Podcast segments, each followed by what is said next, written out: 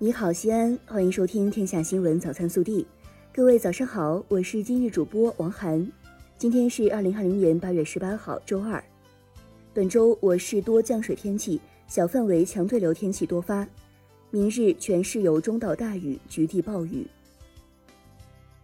首先来看今日要闻：中华全国青年联合会第十三届委员会全体会议，中华全国学生联合会第二十七次代表大会十七号上午在京开幕。中共中央总书记、国家主席、中央军委主席习近平发来贺信，代表党中央向大会的召开表示热烈的祝贺，向全国各族各界青年和青年学生，向广大海外中华青年致以诚挚的问候。习近平强调，青联和学联组织要紧跟时代步伐，把握青年工作特点和规律，深化改革创新，组织动员广大青年和青年学生，坚定跟党走，奋进新时代。为党和国家事业发展做出新的更大的贡献。本地新闻，记者日前获悉，西安颁发首届市长特别奖，不仅在国内好评如潮，还引发众多海外媒体关注。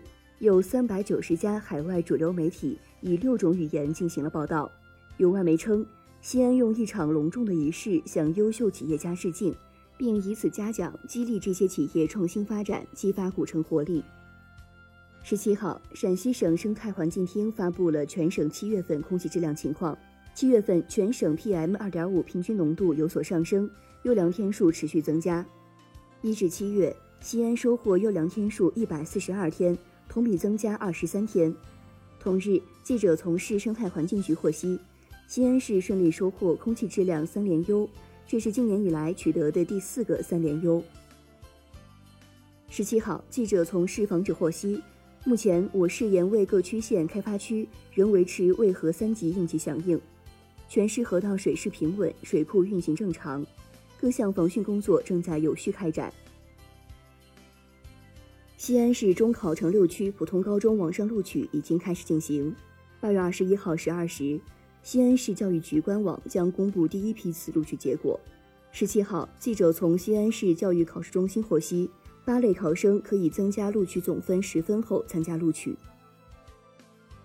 十七号，记者从陕西省网络举报中心获悉，近期大量出现部分教育教学机构网站和平台账号违法违规宣扬炒作高考状元、中考尖子、高考升学率、成绩排名、学校排名、录取分数线等违法违规信息，误导学生及家长，诱发公众担忧恐慌，严重扰乱我省正常教育秩序和社会秩序。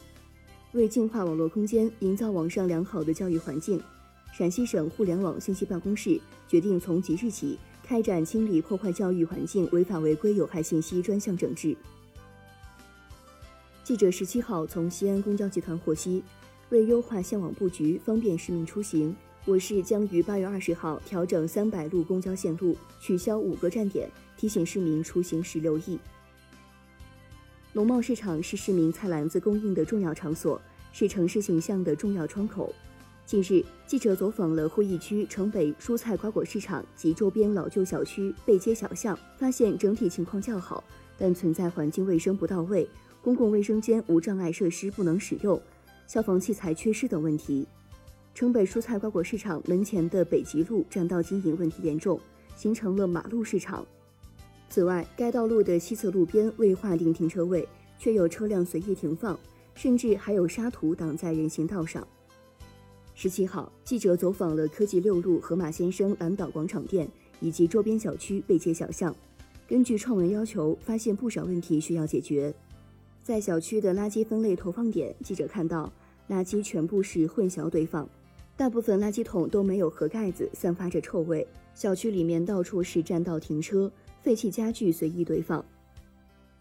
十七号上午，西北工业大学正式发出首批录取通知书。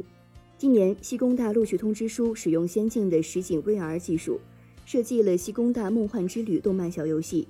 萌新们拿到通知书后，扫码便可打通关游戏，在游戏中提前熟悉学校情况，将大学新生教育前置。国内新闻。十七号晚，中国驻休斯敦总领事馆全体馆员乘包机抵达北京，外交部在首都机场举行简短庄重迎接仪式。迎接仪式上，驻休斯敦总领事馆被授予集体三等功劳。财政部日前发布关于做好疫情防控期间教育收费退付工作的通知，明确加快办理教育收费退付等。通知称，中央直收单位要切实履行教育收费，包括高中以上学费、住宿费、高校委托培养费、党校收费、教育考试考务费、寒大、电大、夜大及短训班培训费等管理主体责任。按非税收入收缴管理制度收取的二零一九至二零二零学年教育收费。按规定，因疫情原因需办理退付或抵扣手续的，应于二零二零年八月三十一号前完成。中央直收单位已收取的幼儿园保育教育费和住宿费，按规定应办理退付或抵扣手续的，也适用本通知。十七号召开的国务院常务会议决定，在已对教师职业资格实行先上岗再考证阶段性措施基础上，推进师范毕业生免试认定教师资格改革。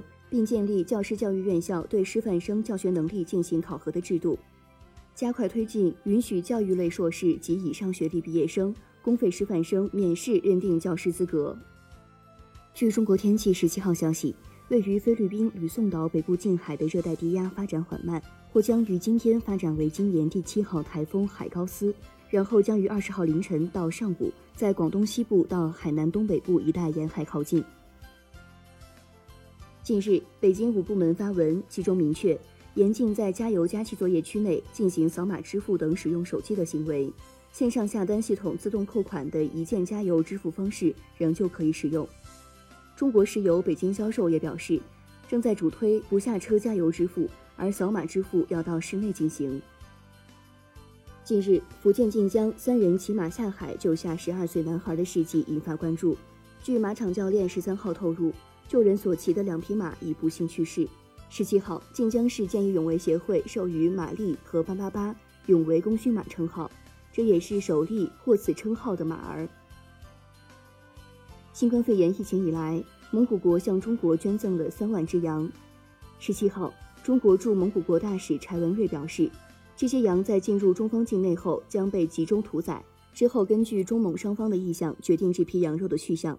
据了解，蒙方将把这些羊肉献给在抗疫斗争中表现英勇的湖北人民、武汉人民。近日，一辆货车在江苏东台福安镇遭遇车祸后，散落一地的冷冻猪肉遭村民哄抢。十七号，江苏东台警方就此事再发通报，称五人被行政拘留。十七号，盐城市建湖县公安局发布通报：二零二零年八月十六号十九时许。江苏盐城建湖县某居民小区外停放的一辆面包车内，发现一具外地女性尸体。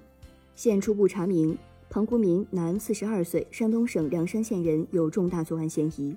目前，警方正全力追捕犯罪嫌疑人，同时，警方向广大群众征集线索，对协助公安机关抓获犯罪嫌疑人的，将予以奖励。近日，四川成都华阳一名男子自称是战役一线医生。进入一家火锅店用餐，这家店曾承诺请战役医护免费吃火锅，店员便愉快地接待了他。但男子一再确认是否免单，还说不免单就找媒体曝光，引起工作人员怀疑。经医院核实，该男子并非战役一线的医务人员。近日，福州一女孩泡了红枣在保温杯里忘了喝，十几天后拧开瓶盖时发生爆炸，杯盖弹起导致女孩右眼球破裂。通过清创缝合，眼球基本复位。女孩目前仍在治疗。医生提醒：红枣发酵产生膨胀性气体，保温杯密闭性较强，突然拧开会产生爆炸效果。以上就是今天早新闻的全部内容。更多精彩内容，请持续锁定我们的官方微信。明天不见不散。